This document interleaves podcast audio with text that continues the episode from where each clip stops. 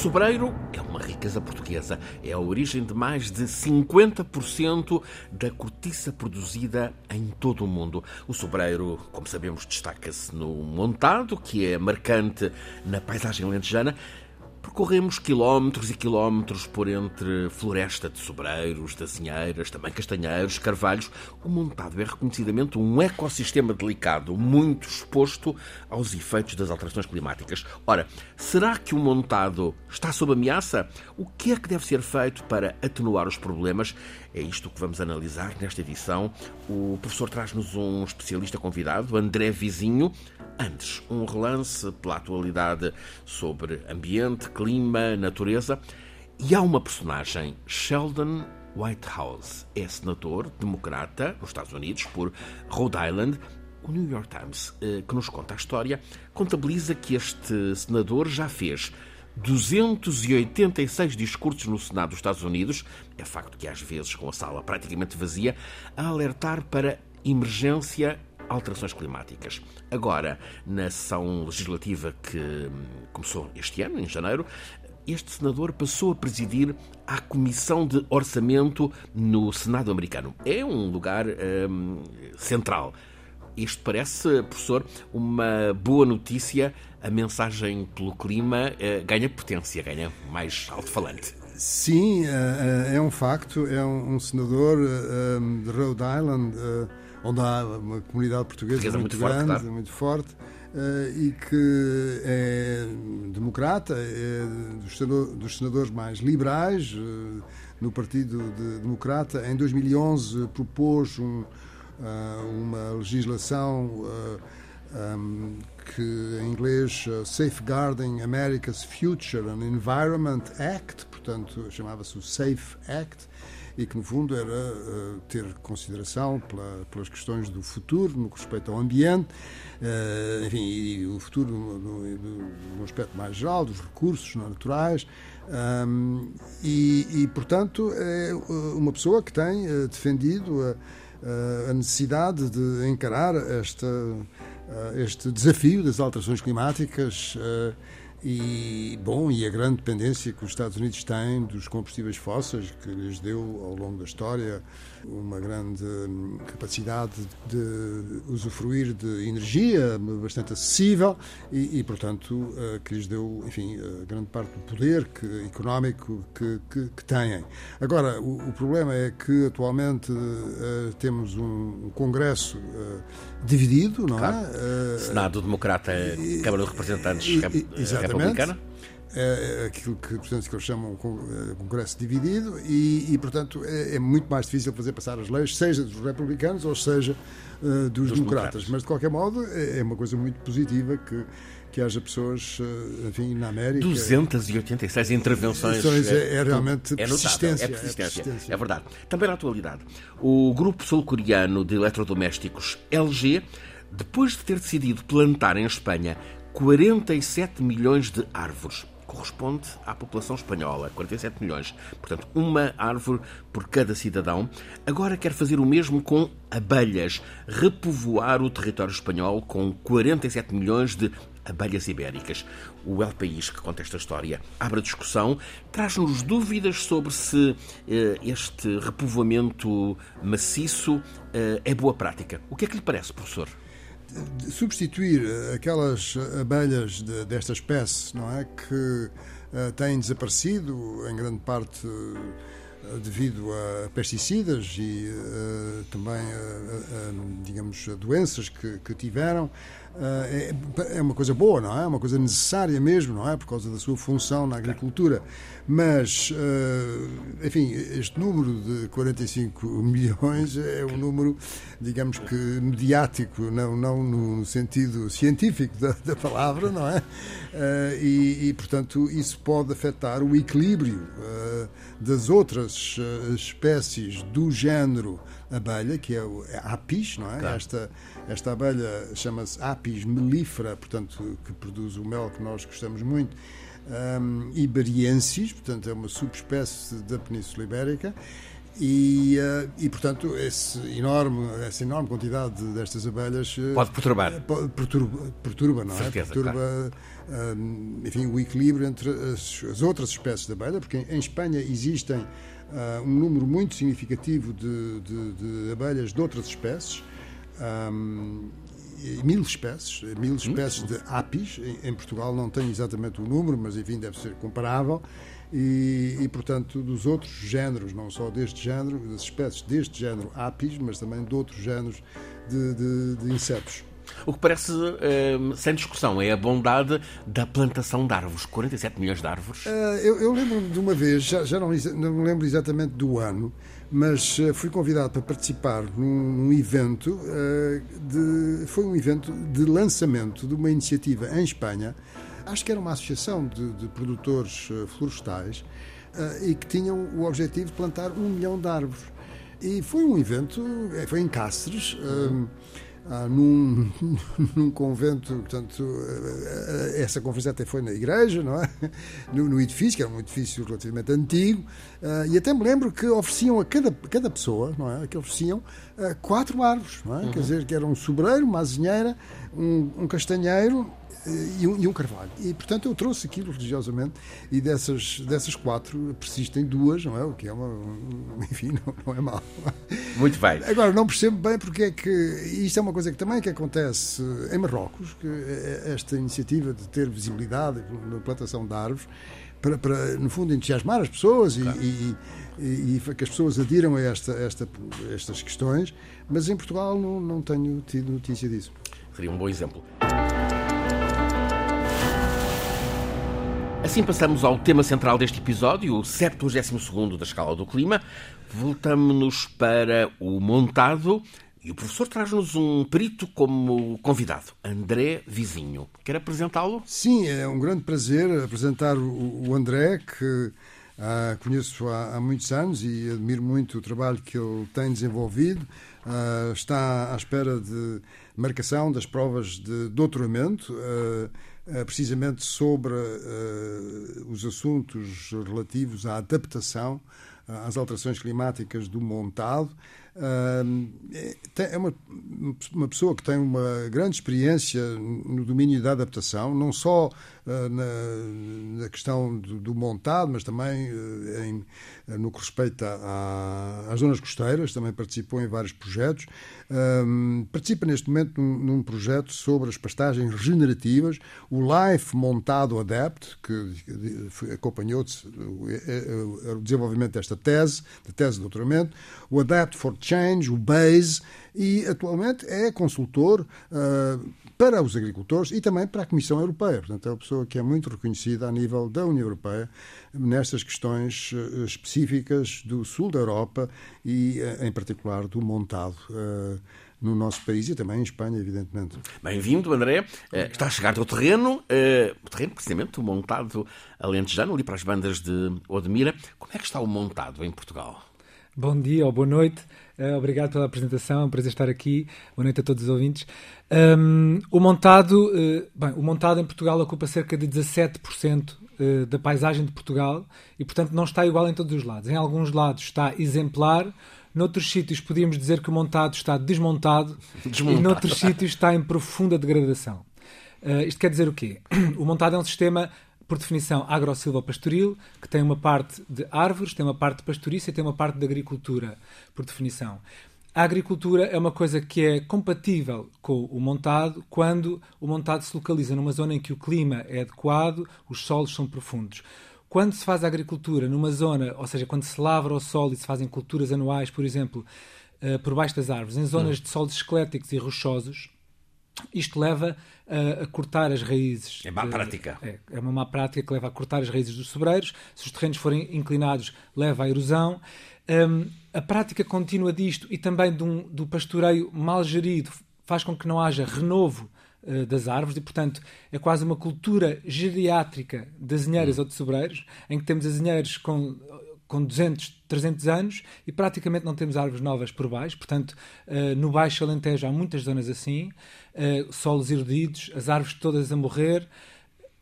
na Serra as do Algarve, uhum. nas ar as árvores a morrer, na Serra do Algarve acontece, e noutros sítios, mas na Serra do Algarve acontece muito, em que a propriedade já é mais pequena, já não é a típica propriedade latifundiária. Temos propriedades com dimensões inferiores a 50 hectares. Uhum. Os proprietários não têm viabilidade económica para aquelas explorações, então muitas delas estão ao abandono. Uhum. Portanto, quando estão ao abandono em solos erodidos e que foram muito degradados, o que acontece é, em vez de haver a regeneração natural para o ecossistema eh, que é um ecossistema de conservação, que é o ecossistema e o habitat de rede natura de, de espécies ou bosques de quercos permanentes, como o bosque de, de Sobreira da Zinheira, uh, passa a haver apenas uma ocupação de espécies pioneiras como a esteva.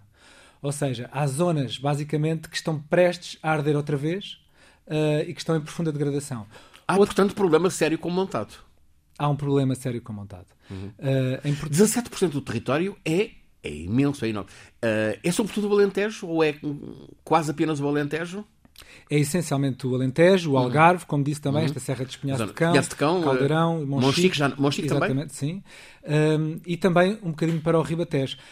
Os sobreiros e as azinheiras uh, e outros carvalhos, como o carvalho cerquinho, fazem parte uh, da definição do montado e estendem-se para norte. No entanto, aquilo que nós definimos como montado normalmente mistura uh, o montado verdadeiramente dito, que tem a pastorícia por baixo e estas culturas anuais ou não, com as zonas de pomares de sobreiro, que são estas florestações atuais de árvores todas em linha com grande densidade e que não têm os outros usos, e portanto aí podemos dizer que ele está um pouco desmontado, uhum. porque fica parado durante 10, 20 anos à espera que os animais possam voltar a entrar e que se façam outras culturas. Portanto, a paisagem e está E porquê é que isso acontece?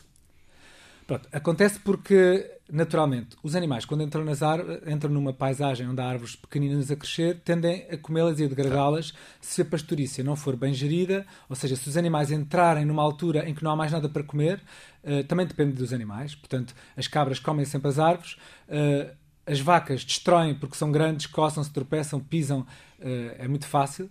Uh, as ovelhas consegue-se uh, gerir melhor porque se houver pastoreio, elas vão primeiro uh, aos pastos e só vão às árvores se estiverem no verão em que não há mais nada para comer. Portanto, o interesse da cortiça choca com a pastagem. Claro, perfeitamente. Só que é importante dizer que as pastagens, nomeadamente nas zonas onde o clima é mais árido, portanto no Baixo Alentejo, e é importante dizer que a aridez quase que duplicou desde os anos 60, ok? A zona de semiárido em Portugal quase que duplicou a área. Um, em zonas semiáridas, as árvores aumentam também a qualidade e a quantidade das pastagens. Porquê? Porque, por um lado, fazem algum ensombramento que, neste tipo de condições, é importante. É como chega. Como fazem o, micro, o ciclo curto da água. Ou seja, as árvores evaporam água, mas essa água volta de manhã na forma de orvalhos. Estes orvalhos refrescam o solo e as pastagens conseguem viver desse, um bocadinho dessa água.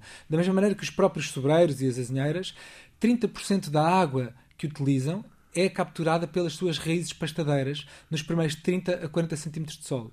E, portanto, manter o solo com elevada quantidade de matéria orgânica e com as raízes superficiais é essencial para manter todo este sistema a funcionar. Quando hum, nós excluímos os animais, excluímos porque, de facto, está provado que quando os animais não estão lá, as árvores crescem mais rápido porque não, não, não, não sofrem este corte de vez em quando, eh, apical, que faz com que depois lançam ramos para os lados, etc. Portanto, isso é, por um lado, uma boa prática, mas hoje em dia já sabemos que há outras formas uh, em que conseguimos compatibilizar as duas atividades, a pastorícia e as árvores. Como?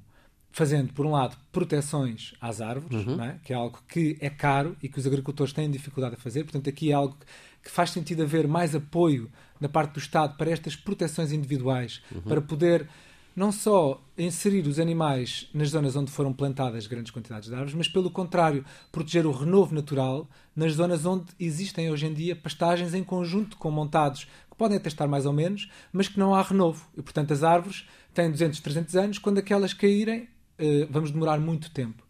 E, e esta perspectiva transgeracional, diria eu, é muito importante porque o montado demora muitos anos a montar, mas depois de montado é só geri-lo.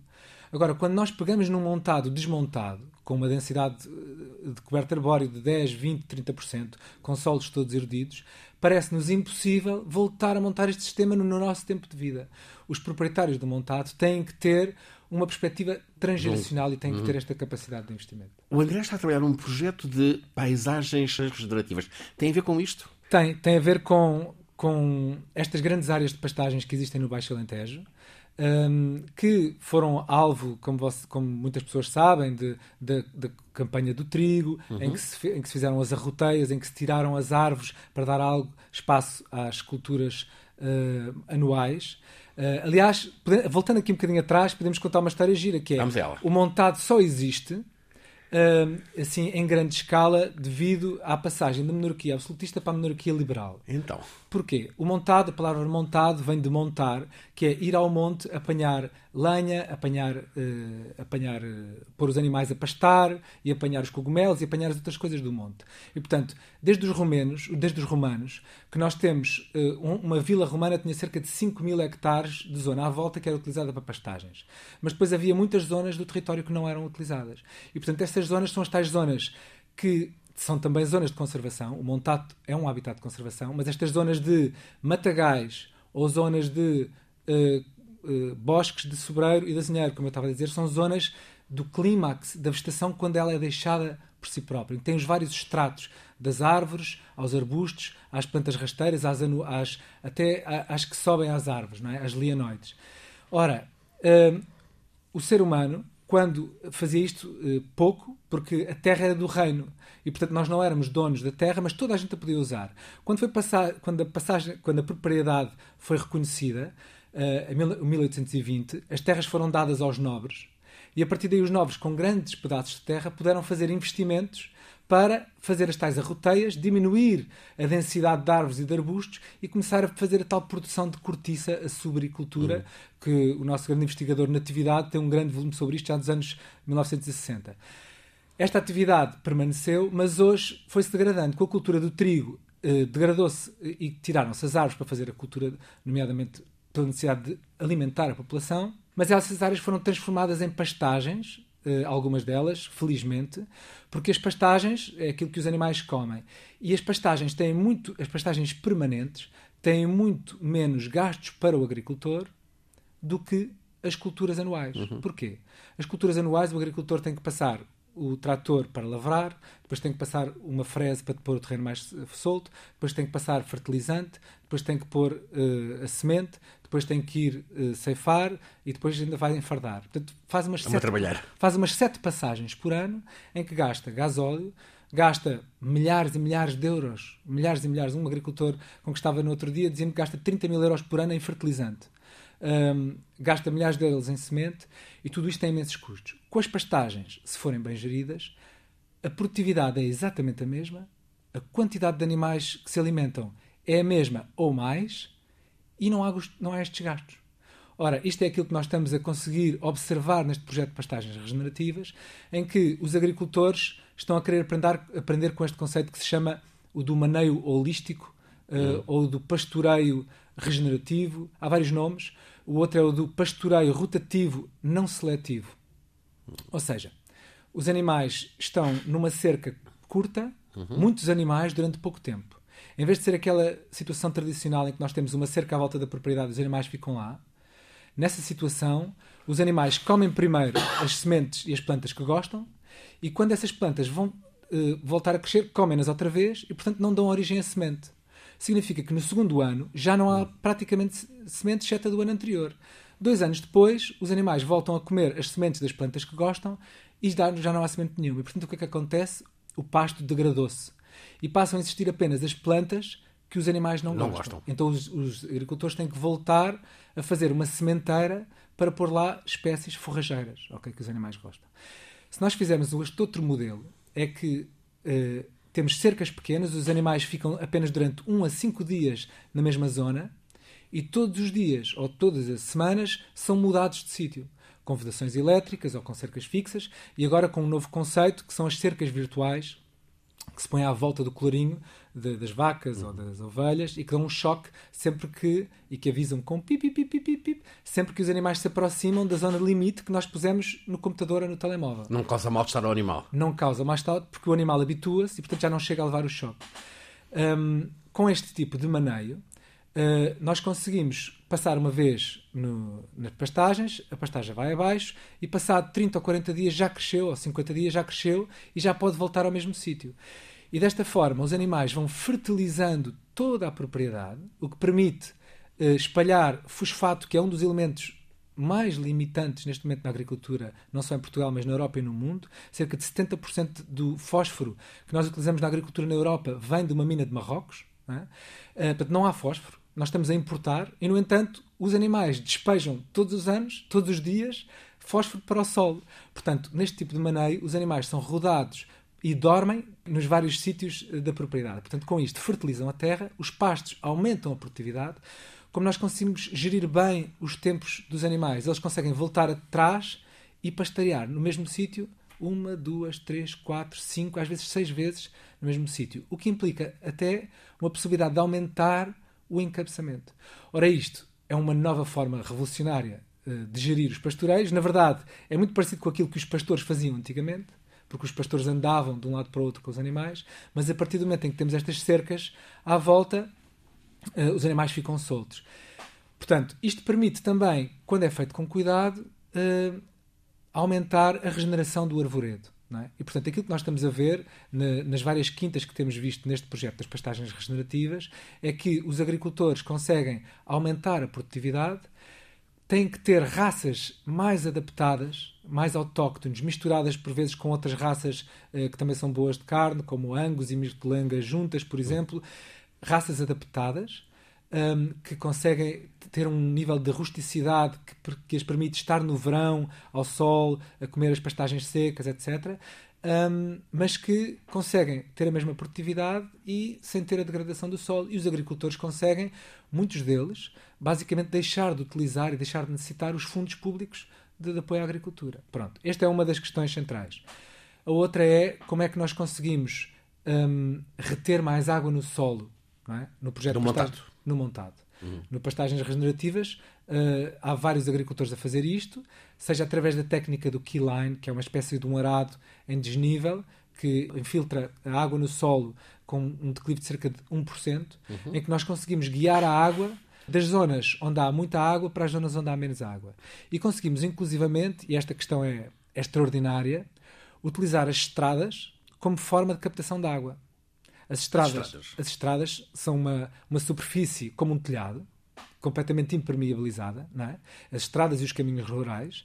E, portanto, se nós mudarmos o perfil das estradas, e há vários agricultores que nós temos visitado uh, e que eu também tenho visitado, que, que já fizeram isto, mudam as estradas que existiam a cortar a propriedade a direito, ou às vezes pela linha d'água, não interessa por onde, e põem as estradas com declive de 1% a guiar toda a água que cai na estrada para uma charca.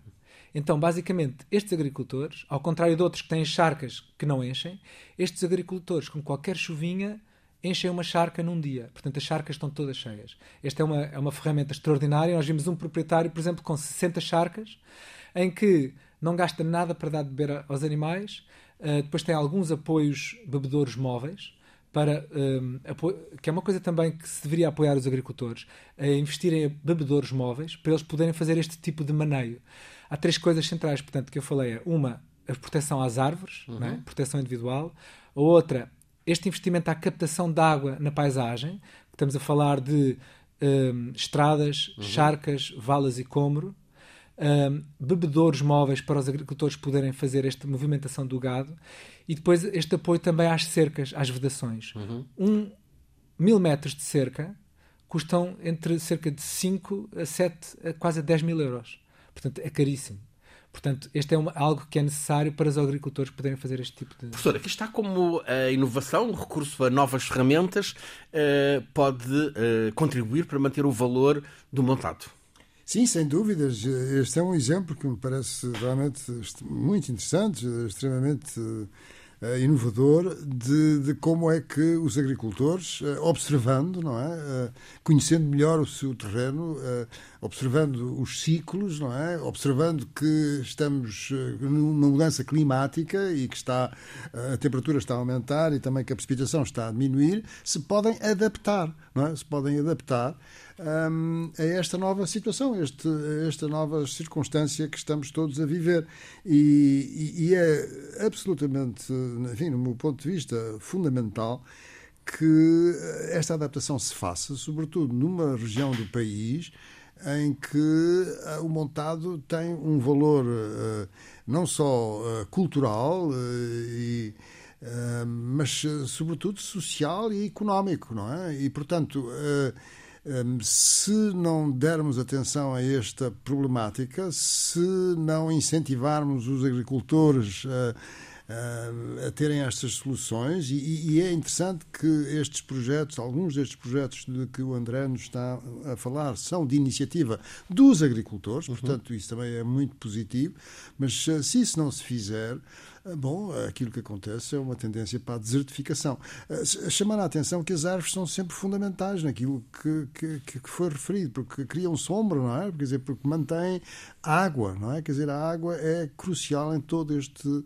este processo e, e felizmente que temos no Alentejo zonas que têm o benefício da da, da, da, barragem do Alqueva, mas quer dizer, tudo isto é limitado, não é? Quer dizer, há zonas que não estão, enfim, nesse Não há irrigação. Não é? André, qual é o valor económico do, do montado português? Bom, só na cortiça, por exemplo, as exportações da cortiça, segundo a APCOR, são mais de mil milhões de euros por ano. Uh, só na indústria são mais de 8 mil trabalhadores. Não é? Agora, uh, o valor do montado vai muito além da cortiça. Portanto, nós temos a cortiça, que depois tem os trabalhadores, tem os proprietários, mas tem também a parte de, da azinheira e do porco preto, uhum. não é? Uhum. Como nós sabemos, é essencial. Que não é apenas em Barrancos? Que não é, não é apenas em Barrancos. Aliás, em Eurico, muito perto onde eu moro, há a Associação de Criadores de Porco Preto Alentejana, que, que, promove muito esta atividade, mas também os borregos, que fazem parte do montado, não é? Uh, e, portanto, uh, importância económica do montado, além destas, destas questões diretas, depois tem a parte uh, do turismo e a parte dos serviços de ecossistema que tem um valor essencial. Não é? Nós não podemos comparar um serviço de ecossistema de um montado com uma área de eucaliptal. É?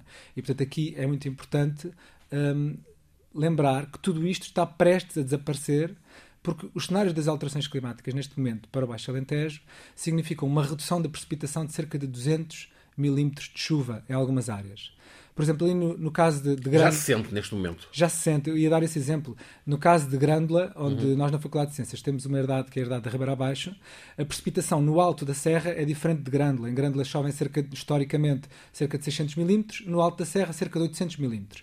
E, e, aquilo que nós temos observado nos últimos anos é que a, a precipitação não ultrapassou os 530 milímetros. Houve anos, os últimos, 2021, 400 e, e pouco, uh, 2019, 400 e pouco, ou menos. Portanto, aquilo que nós estamos a projetar para o pior cenário das alterações climáticas já estamos a observar agora. É óbvio que isto temos que ver as séries temporais e, e há muita variabilidade interanual na precipitação, mas um, isto está-se a observar muito na mortalidade das árvores e o sistema está... Está elevada a mortalidade das árvores? A mortalidade é elevadíssima. Nós temos um problema associado a este, que é o da Phytophthora cinnamomi, que é uma omiceta. Muitas vezes as pessoas um, falam como se fosse um fungo, porque tem um comportamento muito semelhante, mas que é um, uma omiceta que se está a espalhar... Uma omiceta é um... É um, micro, é, um microorganismo parecido com um fungo que entra nas raízes de, da árvore e que basicamente eh, destrói as raízes da árvore e podem criar um embolismo eh, no, no, na seiva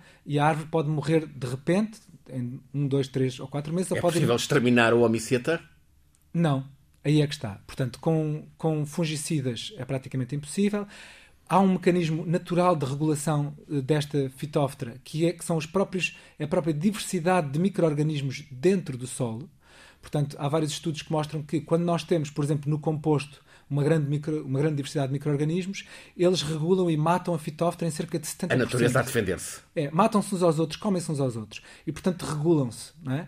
Quando nós temos um solo, mais uma vez, que está arado ou gradado, exposto ao sol, o sol mata todos os micro-organismos e, portanto, impede o solo de se defender quando surge um destes que é mais resistente. E, portanto, este, esta fitóftora, fitóftora está-se a espalhar, espalha-se com a água, espalha-se com as grades, espalha-se por toda a paisagem e está a matar os sobreiros. Portanto, os sobreiros, além do problema das alterações climáticas, têm o problema da fitóftora, têm o problema de terem as raízes cortadas, Uh, em que também impede a ligação com os fungos micorrízicos, portanto, os cantarelos e outros fungos que dão micronutrientes às árvores, e, portanto, a mortalidade neste momento é verdadeiramente preocupante e os agricultores estão muito preocupados.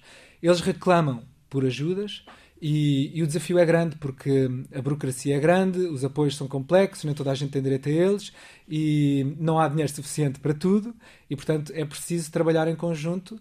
Um, e um bocadinho como estavam a falar agora no projeto dos vários milhões de árvores, uhum. eu penso que é preciso ter uma visão e um planeamento geral para o território e percebermos onde é que nós de facto queremos aumentar a densidade das árvores uh, e melhorar o solo. Há alguns estudos que apontam para que as árvores com densidade adequada conseguem prolongar as chuvas que vêm da frente atlântica até cerca de milhares de quilómetros para dentro. Espantoso. Isto significa que, se nós aumentássemos a densidade das árvores, uh, da Serra do Cercal e de Grândola para dentro, nós se calhar conseguíamos prolongar a umidade e a quantidade de chuva para o, Alentejo mais interior. E isto é algo que deve ser levado, tem que ser pensado numa perspectiva estratégica e não apenas propriedade a propriedade, agricultor a agricultor. Professor, temos mesmo aqui um problema sério com o montado. Temos um problema sério com o montado, sem dúvidas nenhumas, e, uh, enfim, uh, fala-se muito, não é? Da desertificação do, do, do, interior, desertificação humana, não é? Neste caso, e, e isso que se está a passar do, em todo o sul do país uh, exige que, que o problema seja pensado, seja refletido, eh, que haja planos, não é? E que esses planos eh, sejam discutidos e tenham o apoio, enfim, de, de, dos agricultores e, e, da população. E não está a haver esse, essa discussão, esse debate. E, e, isso é feito de uma forma fragmentada, sempre muito dirigido, enfim, pelos apoios que recebemos de, de, de Bruxelas, Europa. da Europa eh, e não está a ser feito de uma forma que, que, que, que nos defenda de facto a nós próprios, não é? Quer dizer, eh, temos que não pensar só na questão dos dinheiros que vêm e de como é que vêm e dessa coisa, temos que de facto nos defender, não é? defender de, destes problemas que são, são reais e que não afetam só Portugal, mas que uh, noutros países também são afetados e, e, cada país tem que encontrar soluções que sejam uh, ajustadas à sua realidade. Filipe Duarte Santos, professor catedrático na Faculdade de Ciências da Universidade de Lisboa, conduz-nos todas as semanas neste programa A Escala do Clima. É uma realização em parceria entre a Escola Superior de Comunicação Social e a Antena 1, Rádio Pública da RTP. Uh, está em difusão rádio no FM da Antena 1 todas as quartas-feiras a seguir às notícias das 11 da noite, disponível no streaming da Antena 1, em podcast no sítio RTP Play. Escala do Clima. Este é o 72 episódio. É um programa feito por Alice Vilaça, Nuno Portugal, Paulo Cavaco, por mim, Francisco Sena Santos, sempre pelo professor Filipe Duarte Santos, nosso condutor científico, e hoje, como convidado, André Vizinho.